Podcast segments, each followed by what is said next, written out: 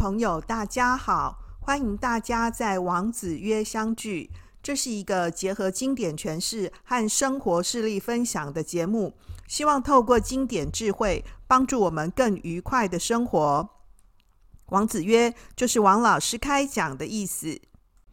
各位朋友，我们前面呢跟大家分享了孟子心目中的大丈夫的形象，说是富贵不能淫。贫贱不能移，威武不能屈，就叫做大丈夫嘛，哦。那么其实呢，我们大丈夫呢也是会受委屈的哦。所以今天的这一讲呢，要跟各位呢来说明一下呢，子路心目中的大丈夫，以及呢孔子心目中呢认为丈夫大丈夫应该是怎样的哦。好，这个例子呢是出自于呢《孔子家语》里面呢呃的一段对话啊。这个原文呢，我们就不要跟大家逐句说明了，我们把它说成是像说故事这样子啊。有一天呢，这个子路去问孔子说啊，这个老师啊，我听说呢，这个丈夫啊。大丈夫啊，生活在世间呢，他如果富贵了呢，不能做有益于这个世间的事情啊。那如果呢，他处于贫贱的处境的话呢，却不能够暂时忍受委屈呢，以求得未来的发展，那这样子的人呢，就不足以达到人们所说的大丈夫的境界了。所以呢，子路先对于呢，他心目中当中理想的的大丈夫啊。做了一个说明，然后跑去跟孔子讲，孔子就回答他说啊，这个君子呢所要做的事情啊，一般来说会期望自己呢必定要达到自己的目标嘛。那需要受委屈的时候呢，就受委屈；需要伸展的时候呢，就伸展。这个受委屈啊，是因为自己呢有所期待；求得伸展呢，要发挥自己的话，那得抓住时机啊。所以说呢，他虽然受了委屈，也不失掉气节，志向呢实现呢也不会有害于义。子路呢在这里呢提问孔子呢，作为一名大丈夫的节操，本来呢这是一段孔门当中呢很寻常的问答。那孔子呢在这里主张说呢，君子的这个进退出处呢，都要守住自己的节操。以便呢，去等待合适的时机到来哦。这个君子呢，不论富贵啊、贫贱，都盼望呢，能够对人对物呢有帮助，而且还能够守住自己的志气志向，去等待时机。一旦呢，能够得志的时候呢，就要与大家共享啊。这个对比孟子里头的讨论呢，孔子啊特别提出来说，屈节啊。委屈的屈啊，这个节操的节，这个屈节呢是待时守位的弹性变通啊，并不损害于义啊。就是孔子认为说哈，这个君子啊，为了达到自己的目标呢，只要是符合义的、符合道义的，就可以屈则屈，可以伸则伸。这个屈节啊，委屈自己啊，其实是因为有所期待。那求生呢、求得伸展，其实是讲求的是要及时抓住时机。但是呢，这个孔子是有个前提的。孔子的前提是说，受屈辱啊，委屈而不损伤呢个人的节操。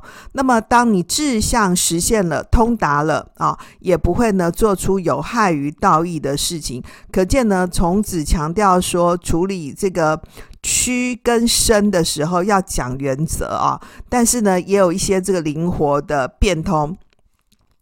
但是子路不这样认为啊，子路是说呢，这个大丈夫呢，居于世间，富贵通达呢，如果不能够真正做出对社会呢、对世间呢有帮助的事情，那这样子的这种人呢，根本就是一种无所作为，这种人是不值得评论的啊。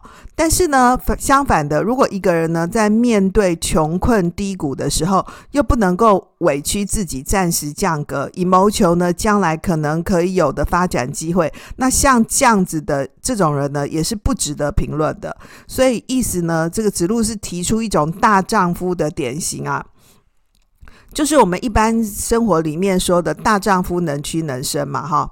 但是子路呢特别强调说，哈，就是在个人富贵利达的时候呢，要懂得与人分享，做出一番呢真正有作为的事情啊。相反的呢，如果你你呢是遇到贫贱的处境呢，委屈自己啊，等待时机呢，也是应该的。那本来呢，子路是向老师提问题嘛，哈。那这段语录呢，写的是一个问答的形态哦。可是我们不必把它理解成问答，就是师生之间呢，在互相讨论一种呢，这个大丈夫的形态啊，大丈夫的一个思考。我想呢，这样子也是可以的哦。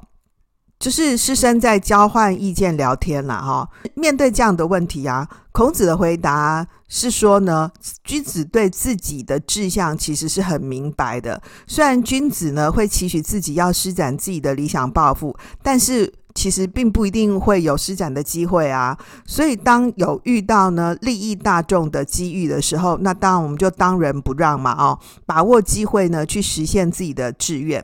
但是呢，如果遇到人生的低谷呢，怀才不遇啊，也不要刻意要求自己呢一定要怎么样。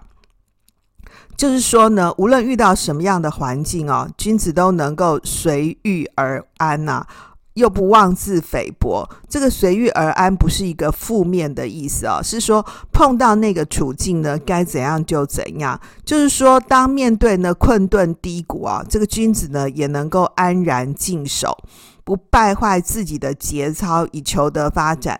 当然，你碰到有机遇可以实现抱负了，那个君子呢也能够把握时机去施展才华，不做违背道义的事啊。虽然说了哈，屈节是为了有待嘛啊，就是求伸，求得伸展呢要及时啊。但是作为一名君子，更要求说，不论屈或者是伸，都能够不伤害自己的节操，稳住道义的标准啊。这是孔子这样回答哈，表面看起来呢跟子路讲的差不多，但是呢。这个孔子做了更细致的补充，就是说对丈夫的要求还不只只是说能屈能伸而已，是说在屈伸的不同的处境之下，更重要的是要稳住自己内心所坚持的理想。各位，你看这段语录啊，这个原文里面呢，子路的提问是说丈夫嘛，就是。子路的问法呢，跟子路的语句里面是说对丈夫的要求。这个丈夫是怎样？是要做出一番事业的啊。这个其实很合乎子路的个性啊。就说我的志向呢、理想呢要实现呐。如果一旦实现了，我就很帅气、很慷慨的跟大家分享嘛。哦，那如果说呢暂时没办法实现的话，那我也愿意呢委屈自己呢等待时机。盼望将来呢有实现暴富的机会，这当然很 man 啊，很有气魄嘛，哦，那呢，你看这就是子路啊，所以我是要做一个大丈夫的，大丈夫是能屈能伸的，就 keep 个对不对啊？可是呢，孔子呢把子路的这个话呢导向了君子的修为。孔子的回答是说啊，君子呢是可以屈则屈，可以伸则伸。就显得不那么勉强。这个孔子是说，哈，对一名君子来说，他当然是希望自己的理想可以实现呐，所以屈啊、伸啊，其实都是有个原因的嘛。当然啦，君子也是要能屈能伸呐。但是有没有一种可能？就是说，这个君子呢，他虽然也很努力的修身啊，很努力的长养自己的各方的能力啊，但是因为种种的原因，他就是一直受屈嘛，就一直屈啊，没办法伸啊，那这样怎么办呢？孔子就说啊，这种屈呢，只要是不毁自己的节操，不损害自己道义的呢，那都不算屈啊。他就把这个屈呢，重新做了一个解释。因为子路呢是把一个人的屈伸呐，这个的标准呢是放在外面的，就是富贵贫贱嘛，得看说那个人他具体做了什么，用外部的标准来判断。委屈自己是为了以后要做出一番大事业嘛，所以很重要的屈节啊，是为了求生，求得伸展，重点是求生啊。那如果那个人呢，始终没能施展抱负呢，那子路的提问这边就没啦，对，就没这一项。如果是一个长期的屈呢，诶，子路显然觉得他也蛮乐观的，他觉得理论上不会这样嘛，所以他没想到这个。可是孔子的回答呢，就填补了子路的提问啊。孔子是觉得说呢，能求得生，然后能求生得生，当然是很好嘛，这就是理想状态啊。但是如果不能呢？屈节能求生，那当然很好，这就是子路提问说的情况嘛。但是如果仍然没有办法求生，没办法施展才华、伸展，那应该怎么办呢？那孔子就说，君子啊，更应该时时想着呢，要维持要求个人内在的坚持，就是把屈伸的核心要求呢收回来在自己的身上。一个人的屈跟伸哦，进退虽然可以带来呢外在事功表现上面的名位啊、富贵，但更重要的是呢，我作为一名君子啊，我所持守的这个道德节义啊的标准，就是原文里面说的“不毁于节，不犯于义”啊，就是我保护维持了我作为君子的人格啦。即使是对外界的世界来说啊，我是屈啊，但是我其实没有屈解。这有点像是孟子说的哈、：“穷则独善其身，达则兼善天下”的意思。这个穷呢，其实我并不穷的。各位可以发现哈，就是孔子把屈身的这个外在标准呢，拉回到君子人格上头，其实是给子路一个很重要的提醒哦。他盼望子路呢，不要把人生的成就哦都放在外头，认为说一定要做出一番大事业啊，这个才算是成功。因为人生很长啊，而且很复杂的，每个人都是盼望实现自己的理想啊，但世界就是变动的啊。这个时是什么意思呢？时就是时机啊、时局啊、时位啊、时间啊。这个时间还包含着空间啊、时空这种环境因素呢，其实毕竟不是我们个人可以控制的。所以，即使没办法呢达到原本这自己设定的目标，但是守住君子的节操、君子的操守，那么这样子的一个人的生命呢，还是很值得肯定的。他就是一名君子啊。所以啊，不论君子啊，或是大丈夫啊，重点不是他们不会受委屈，或是要不要受委屈，而是你如何看待委屈。委屈一时啊，有可能可以等待时机伸展抱负，那就是像这个子路说的嘛，委屈其实是可以求生，对不对？由得伸展嘛。但是蛮多时候委屈也可能就是委屈了耶。所以吃亏占便宜，这是理想的状态，对不对？可是吃亏有可能就是吃亏啦。就问题是你如何看待这个屈的过程？面对屈的这种生命处境该怎么办？蛮可惜的是呢，这一段呢出自孔子家语的对话，到这里就没了。我们其实后来不知道说子路呢听懂了没有啊？就讲一讲这个屈啊，后来呢人生呢遭遇改变的例子啊。其实我们都知道那个越王勾践的故事嘛，就勾践就。非常能忍啊，所以他被吴国击败，后来就放下身段，对对吴王夫差啊，鞠躬哈腰，然后几乎是做牛做马，有求必应，对不对？那取得信任以后呢，回到家乡，他还把西施呢送给吴王，但是呢，这个勾践最后卧薪尝胆嘛，这我们大家都知道，对不对？于是呢，推翻了吴国，击杀夫差，这就是屈节的例子、哦。其实讲这个古代的例子之外呢，我还蛮想分享一个这个今年中啊刚去世的这个三花棉业的董事长施存义的故事啊。这个三花棉业，我们大家比较认识他的，其实就是他卖袜子嘛，哈。其实我想应该蛮多朋友都蛮熟的，可能你就是他们家产品的爱用者哈。我自己也用过蛮多这个三花的产品，像是卫生牙、袜子之类的，我都觉得还不错哦。虽然过去呢，我也看过一些关于三花的报道，知道说这个施董事长呢，当年奋斗的历程，就说他十四岁的时候啊，就骑着一个脚踏车，用一百五十块当资本。沿着林森北路啊、中山北路、重庆北路，就是带着向人批发来的袜子跟一些杂货呢，去卖袜子做生意嘛啊、其实他原本也想过说可以卖其他的产品，后来他发现说其实袜子最轻啊，因为骑脚踏车载不了太重的东西啊，所以后来他就选那个袜子做他创业的项目。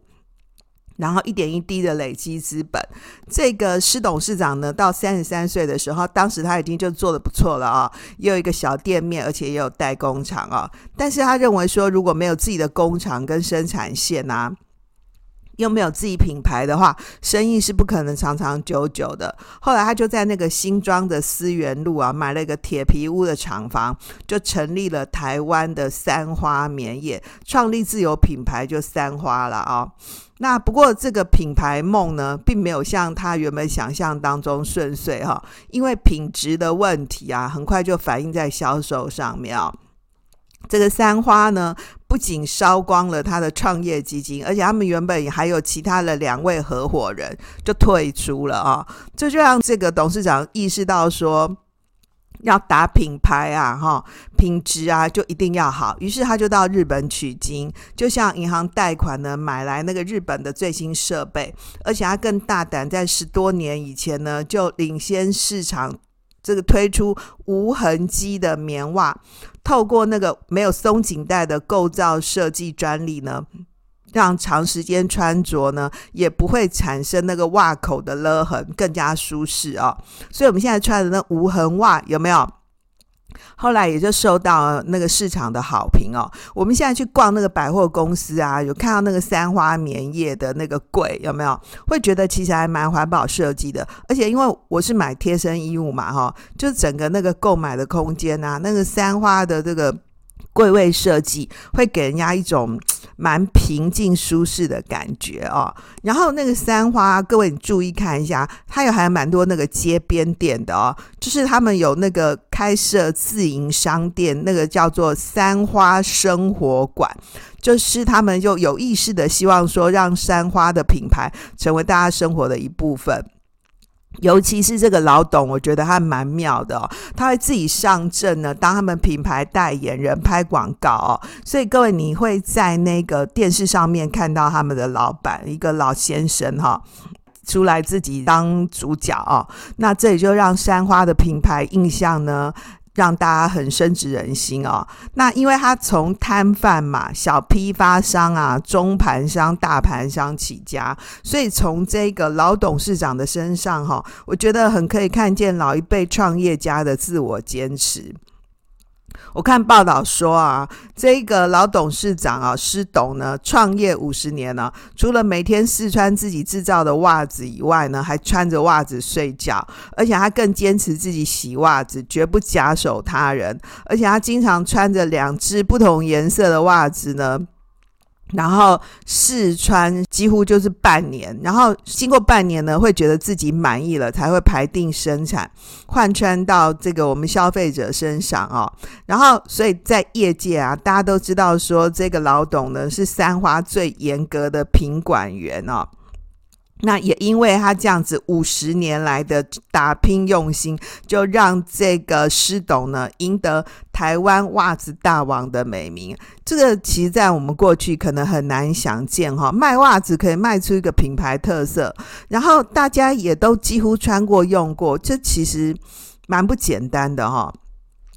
我在做这一集节目的时候，还发现哈，这个从制袜起家的三花棉业呢，现在已经跨足衣着生产。这个我们知道嘛哈，我有买过他们的卫生衣哦。更神奇的是，他们还有餐饮业加油站，还有汽车代理，诶这种多角化的这个事业经营啊。然后为了这个因应这个 AI 时代来临嘛，他们也导入更多这个数位工具跟人工智能，希望说把他们的这个集团式经营哦，朝向更国际化的方向来发展。刚刚不是讲说那个老董他们自己拍那个广告吗？哦，那个广告台词说：“你们需要的三花都知道。” 我不知道各位听众朋友想起来没有哈？我觉得这种老一辈的创业家哈，坚持自己对事业想法的理念啊，懂得待时守时，用心观察所有人们需要的小细节哦，其实还蛮值得学习的。就是因为他们能够看到。别人看不见的细微处嘛，所以他就替他自己的产品呢，找出别人看不到的利基价值。我觉得这实在很厉害哈。我们原本穿袜子啊，是为了保暖嘛，然后保暖是一种这个人体的需要，对不对？然后再不然就是配合穿搭啊，衣服这种美观的欲望。但是呢，这个市场呢，还教育我们消费者说，袜子的功能呢，其实很多元，然后我们作为消费者啊，还真的享受到这种功能，所以后来你就越买越多，对不对？你家的袜子真的，一抽屉满满的了吧，对不对？所以你还真的不得不佩服这种老董啊，每天试穿袜子以后的体悟哈。你看打球会穿打球的，对不对？哈，像我去跳韵律舞，对不对？会穿韵律舞款的袜子哦。其实这些都是商人们呢，后来呢，这个教育我们消费者呢，让我们多出来的一个需求哦。回到呢，子路呢跟孔子的对谈这段话哦，仔细想一想呢，其实在我们的人生当中哦，也会有起起落落的时刻。然而呢，在起落的时刻，我们是不是还能够坚守自己内心的志向跟操守呢？会不会因为怀才不遇就郁郁寡欢？会不会因为逆境困顿而丧失了自己的志向，委屈自己？当有所施展，又会不会因为名利的得失而违背了道义呢？如果不能坚守道义，患得患失，那么其实就很容易给自己的人生呢带来许多苦恼。但是呢，如果不能甘于平淡，忍受挫折，继续奋进，才华呢也就没有办法呢获得更好的发展。如果因此呢丧失了信心，自甘堕落，那即使呢机遇到来，也没办法呢好好的把握。至于呢积极追求名利啊，屈从降格，甚至于呢做出违背良心呢违法犯纪的事。恐怕呢，也就把自己呢陷在危难当中了哦。相反的呢，如果按照孔子所说的，能够自然的随顺环境，那么就算呢处在困境当中，也比较不会呢怨天尤人。纵使呢一时之间呢没有办法施展抱负，也能够呢安于本分，继续学习提升。等到机运来临呢，也会坚守道义，不做违背道德的事。如此呢，对当下的生活自然也就能够轻松愉快，也不会陷自身于不义了。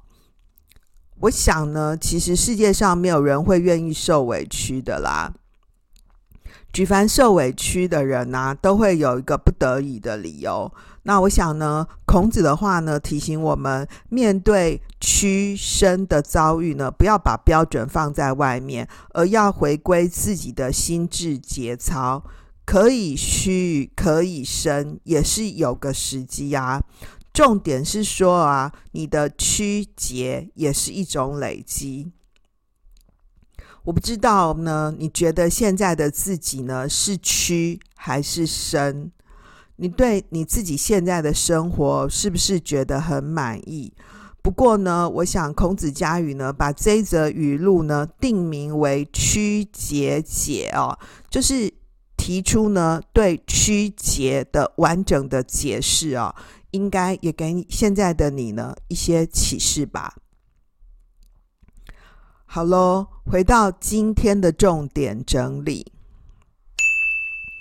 第一个，子路认为呢，曲节求生、富贵。义士是大丈夫的理想，就是大丈夫呢委屈自己啊，其实是为了求得呢伸展自己的抱负。一旦有所伸展呢，就应该要把自己获得的富贵啊，跟世界上的人事物呢分享。这是一个非常有气魄的想法，这是史路心目中的大丈夫。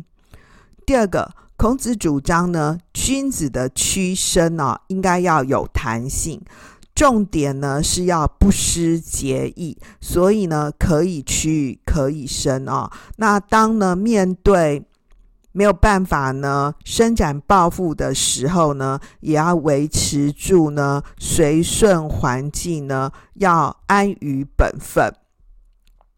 第三个呢，孔子认为说呢。生命进退啊，屈伸呢，不全然是个人的因素啊，还有时的原因。这个时间的时呢，重点不是只是时间而已啊，还包括呢空间、时位啊，还有时局啊，还有时势。我们说时势造英雄嘛，哈。可孔子在这边谈的是君子啊，他觉得说，除了我们要要求我们自己不断修身以外呢，还要。照顾到时的原因，所以进退屈伸呢的重点是要保持内心的安适。最后呢，我想在这段语录里面啊，给我们最深刻感受的就是孔子说的啊：“可以屈则屈，可以伸则伸啊。”这个可以呢，还是不可以呢？对孔子来说呢，我想啊，这个可以呢，才是最重要的智慧。我也用这句话呢，来跟各位朋友分享：可以屈则屈，可以伸则伸，掌握我们对于我们自己生命的节奏啊，嗯，保持呢内心的安适呢，我想就是我们生命当中最重要、一辈子值得追求的喽。好喽。今天就到这里，谢谢大家的收听。让我们透过经典好声音，感受经典智慧，一起发现一个更好的自己。我是王老师，我们下次见哦，拜拜。